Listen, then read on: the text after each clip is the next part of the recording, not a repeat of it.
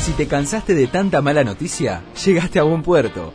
Buenas ideas, mucho más que palabras tiradas al aire. Somos un magazine radial, hecho podcast. Queremos poner en agenda las noticias que suman. De las otras, ya estamos a. Buenas ideas, la radio hecha acción.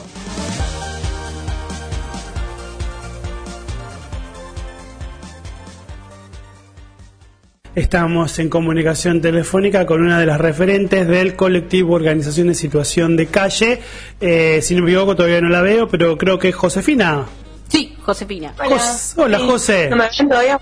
Eh, seguramente aquí, ahí te, Ahí ahí te estamos viendo, pero no era un problema tuyo, acá simplemente no te teníamos, no tenemos la pantalla dividida. Josefina García del colectivo Organizaciones Situación de Calle, este hace bastante que ya nos conocemos y venimos en contacto año tras año contando y dando cuenta del trabajo que vienen haciendo muchas organizaciones. Eh, y bueno, José, estamos en una situación realmente que superó a todos, ¿no? O sea, estas cuestiones que tienen que ver o con lo climático o en este caso tiene que ver con una enfermedad, una pandemia, un virus que ha, ha roto fronteras, ha roto este, estratos sociales, clases, situación económica, a todos, ¿viste? Acá no hay nadie, hay algunos que la están pasando seguramente, los que tienen un techo y tienen mucho mejor que aquellos que están en situación de calle, pero lo que digo que esta, esta realidad agarra a quien agarra, ¿no? Y ustedes están allí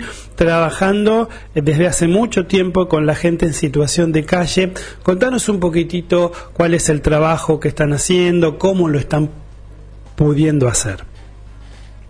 Eh, bueno, gracias, Ale, eh, primero. Y mm, bueno, la realidad es que los problemas que, que está habiendo con, con las personas en situación de calle son en general los que tienen siempre, solo que agravados por el tema de, bueno, de la pandemia, eh, más que nada porque, bueno, con el lema eh, quédate en casa no, no, no es aplicable, digamos, a esta población justamente porque no tienen un techo donde estar en general. Eh, así que bueno, se, se tomó una serie de, de acciones que se está haciendo en conjunto, digamos. Porque nada, se definió que solo las organizaciones eh, no, no podían hacer, la municipalidad tampoco. Bueno, y a esto se ha sumado también el, el actor de, de la UNR, que también es re importante que esté presente.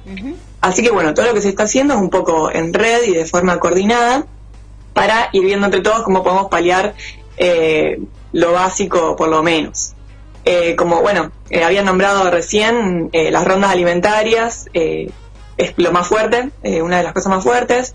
En general, como vos dijiste, nombraste a los excombatientes, a las organizaciones sociales, la UNR, que es la que eh, cocina, eh, por ahí las viandas para después repartirlas, eh, bueno, y la, y la municipalidad, digamos, todos los días, al mediodía y a la noche, se encargan de brindar esta asistencia alimentaria. Entonces, eso es re importante. Eh, escuché que, que nombraste distintos puntos eh, a donde van las organizaciones y, bueno, y las iglesias. Es así. Eh, nosotros en general lo que tratamos es que eh, no, no se conglomeren, digamos, en, en un punto. Por eso la idea no es que, bueno, sumar mucha gente a alguno de los lugares, a alguna de las plazas, sino que si alguien, algún vecino tiene el dato de una persona en situación de calle que está en determinado lugar, por ahí si se comunica con, con alguna organización, eh, nos vamos avisando, así pueden pasar en la recorrida por allí. Por ahí, eh, por ahí está bueno eso.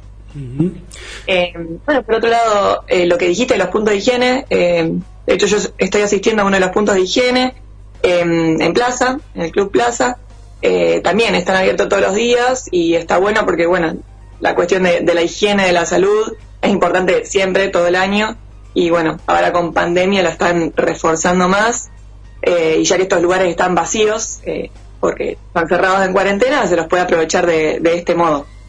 Bien. Eh, Eh, José, ¿y mm, cuál es eh, la realidad? Eh, Contame un poquitito y contale a la audiencia qué es lo que ustedes están viendo con la gente, porque todo esto estamos hablando de eh, la estructura y lo que se ha programado para que ellos puedan acercarse y puedan tener su ración diaria de comida, puedan higienizarse. Pero, ¿qué es lo que ustedes están viendo? también, Porque, Ale, no sé si, no sé si sabían, pero hay cuatro refugios.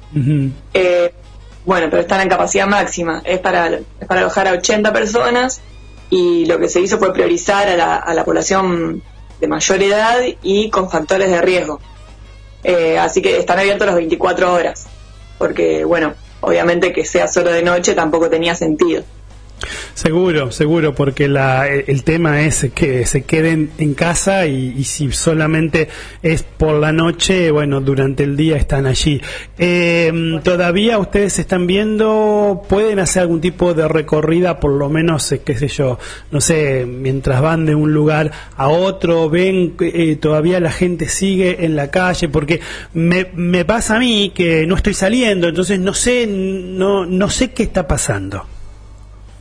Claro, sí, eh, el tema es ese. O sea, todos nos quedamos en nuestras casas, pero las personas en situación de calle siguen ahí, más allá de las que se pudieron alojar en los refugios, obviamente.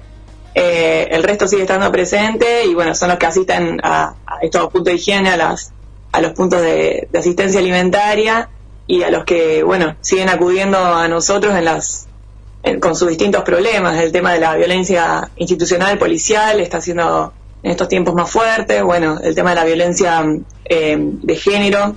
Eh, también tratamos de, digamos, de ir resolviendo cada una de esas cuestiones, pero sí, eh, siguen presentes y siguen ahí, por eso se, digamos, se permitió algunos voluntarios, no, no todos obviamente, pero para ir rotando por lo menos, que puedan salir para cumplir con estas tareas.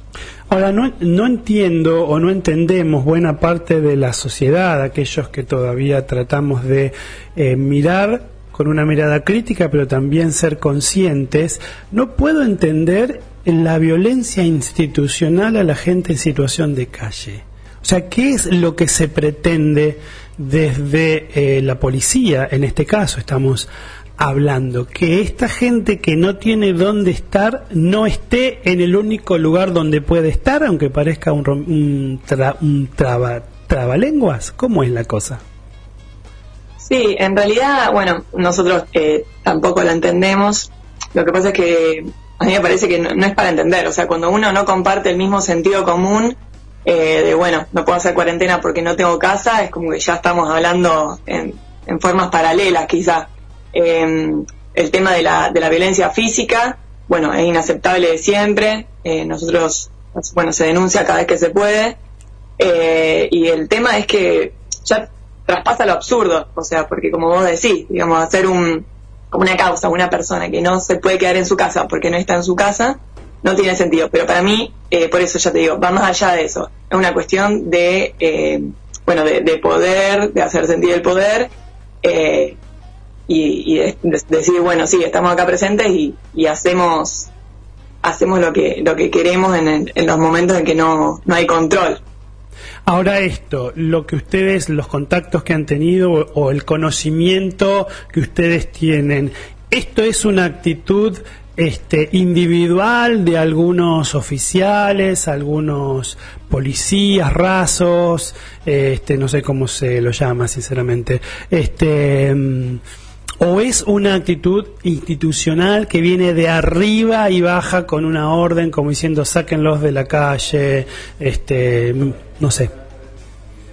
No, queremos creer que no, que no es una orden de arriba, no, pero obviamente no son eh, todos los policías. Lamentablemente muchos de los que se encuentran eh, con las personas que están en calle eh, terminan teniendo estas actitudes. Por eso, o sea, bueno, se está viendo tanto desde derechos humanos o, ver qué se puede hacer desde lo institucional para, como decís, que desde arriba también o sea, se, se diga o se baja alguna orden para que esto esté totalmente, no sé, más prohibido de lo que está ahora, digamos. Porque, bueno, no tiene sentido y es una aberración eh, para sus derechos.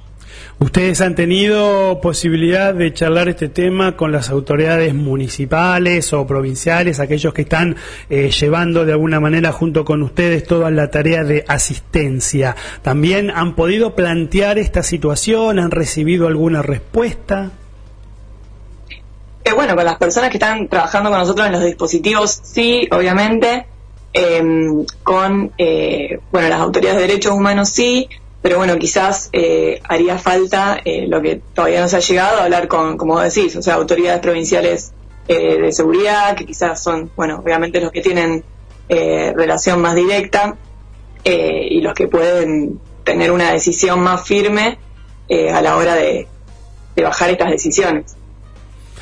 Bien, lamentable, lamentable esta realidad, que bueno, que lamentablemente tampoco nos extraña, ¿no, José? Porque, digamos, a ver, quien mal, quien, quien ha venido actuando mal y ha venido haciendo abuso de poder previamente a esta pandemia, lo va a seguir haciendo, porque lamentablemente está en su ADN.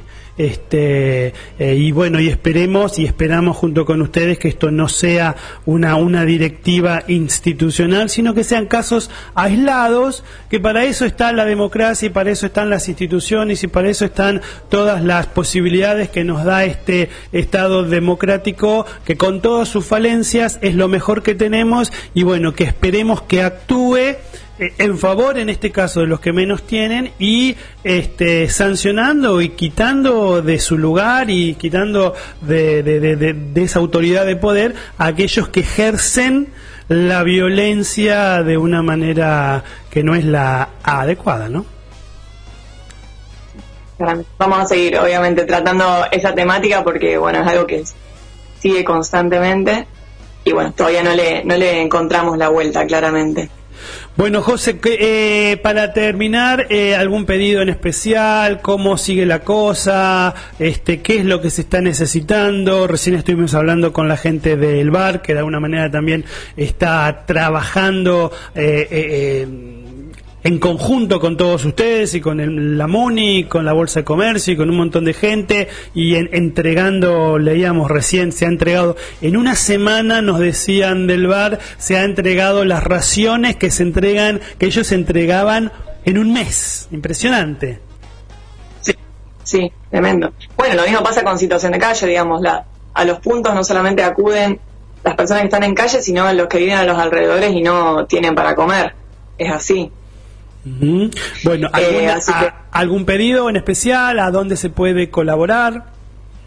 Eh, bueno, sí, en realidad yo te digo, como si está trabajando en red, quizás se pueden contactar eh, o con alguna de las organizaciones que aparecen en, el, la página del colectivo, que están allí, colectivo de organización en situación de calle. En general lo que se pide para donaciones, bueno, tiene que ver con lo que más falta por ahí son elementos de higiene personal como desodorante, pasta de diente, maquinitas, eh, y demás, pero también obviamente azúcar, yerba, todo lo que sea eh, para cocinar puré de tomate, eh, así que bueno, todas esas cuestiones por ahora siempre son bienvenidas.